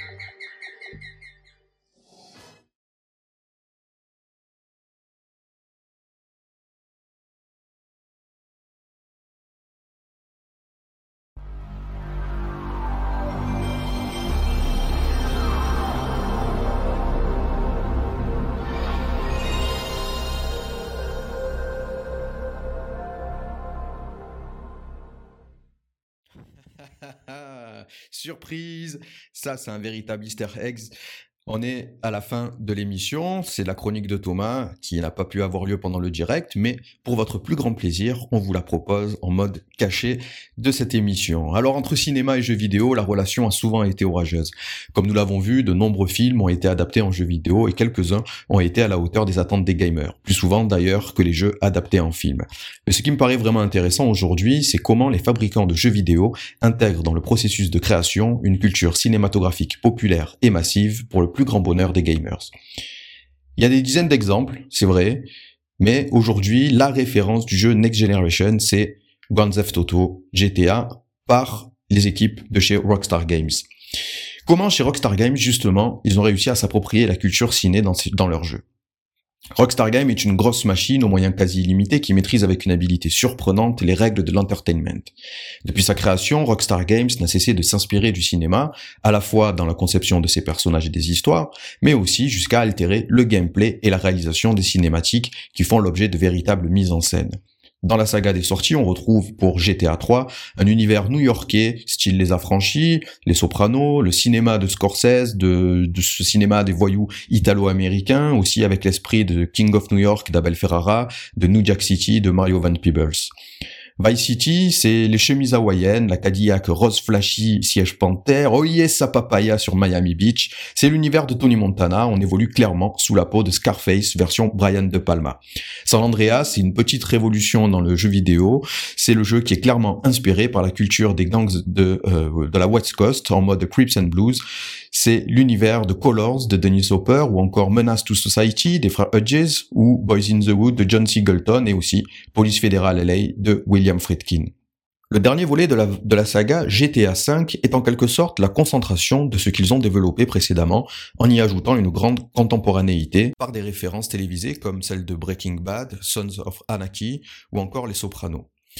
Le deuxième GTA, celui qui est sorti en 1999, était intitulé GTA 2, a bénéficié d'une vidéo de promotion tournée en prise de vue réelle. À ce jour, GTA 2, le film, est le seul véritable film tourné pour un jeu vidéo Rockstar. Aussi parce que les graphismes, de plus en plus perfectionnés, se suffisent à eux-mêmes. Mais c'est surtout en regardant ce film très daté que le principe du jeu est mis en place, affichant en chair et en os ce qu'il deviendra par la suite. Mais le mimétisme cinématographique ne s'arrête pas là. Autre particularité, les génériques des jeux vidéo de GTA qui sont construits comme celui d'un film, ce qui deviendra aussi l'une des marques de fabrique de la franchise. L'étendue des références qui traversent la saga GTA est, un magnifique indice du rapport entre Rockstar et le cinéma. Si certains personnages, films et même des situations précises sont retranscrites dans le jeu, l'autre lubie de chez Rockstar est la faculté à retranscrire les codes d'un genre précis. Outre justement cette faculté de susciter l'attente et de rassembler les moyens considérables, les jeux vidéo Rockstar et le cinéma entretiennent une correspondance par une appropriation du premier et des codes du second, tel un véritable jeu de référence et de ressemblance. On retrouve aussi dans le catalogue de Rockstar le jeu LA Noir, un jeu en mode ouvert, proche de Grand Theft Auto, mais qui est propre au jeu d'aventure, où la totalité de l'action du jeu se déroule en 1947, au cœur de la ville de Los Angeles, gangrénée par la corruption et le trafic de stupéfiants, qui nous plonge dans une ambiance proche des romans de James Ellroy. Divers éléments de l'intrigue se réfèrent aux principaux thèmes des histoires de détectives et de gangsters cinématographiques tels que dans la, Quand la ville dort, Chinatown, Le Dahlia Noir, Les Incorruptibles et LA Confidential. Les producteurs présentent leur jeu comme un roman policier interactif, un récit à suspense qui mélange action et enquête. Dans la saga GTA, encore et toujours, une multitude de missions sont proposées aux joueurs. Tout au long du parcours, les développeurs ont placé et parfois cachés des easter eggs du 7e art. La tenue jaune à bande noire de Bruce Lee et de Kill Bill, une tête sculptée en pleine montagne du monstre alien, le blouson scorpion du film Drive ou une hache plantée dans une porte façon Shining avec un graffiti semblable au Red Rum de Danny. Et on retrouve une étendue de références ciné infinie. Des dialogues inspirés du Big Lebowski, un élément évoquant THX 1138 de George Lucas, des farces de Wayne's du film The Warriors, Zoolanders parfois, Star Wars, Taxi Driver, enfin bref, vous l'aurez compris, un référencement cinématographique infini. Ma préférée, pourtant, est une mission qui est nommée I Need Your Clothes, Your Boots and Your Motorcycle, comme la réplique du Terminator dans Terminator 2.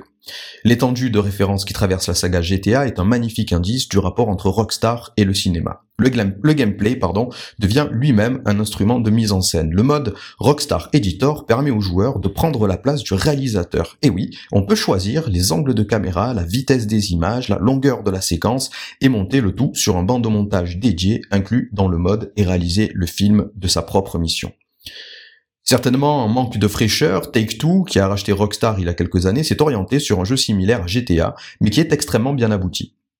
Toujours très référencé, mais proposant un univers radicalement différent, Red Dead Redemption s'est imposé comme le jeu le plus cher de l'histoire, avec quelques 944 millions de dollars d'investissement, 26 millions d'exemplaires écoulés à travers le monde la première année. L'intrigue, c'est le Far West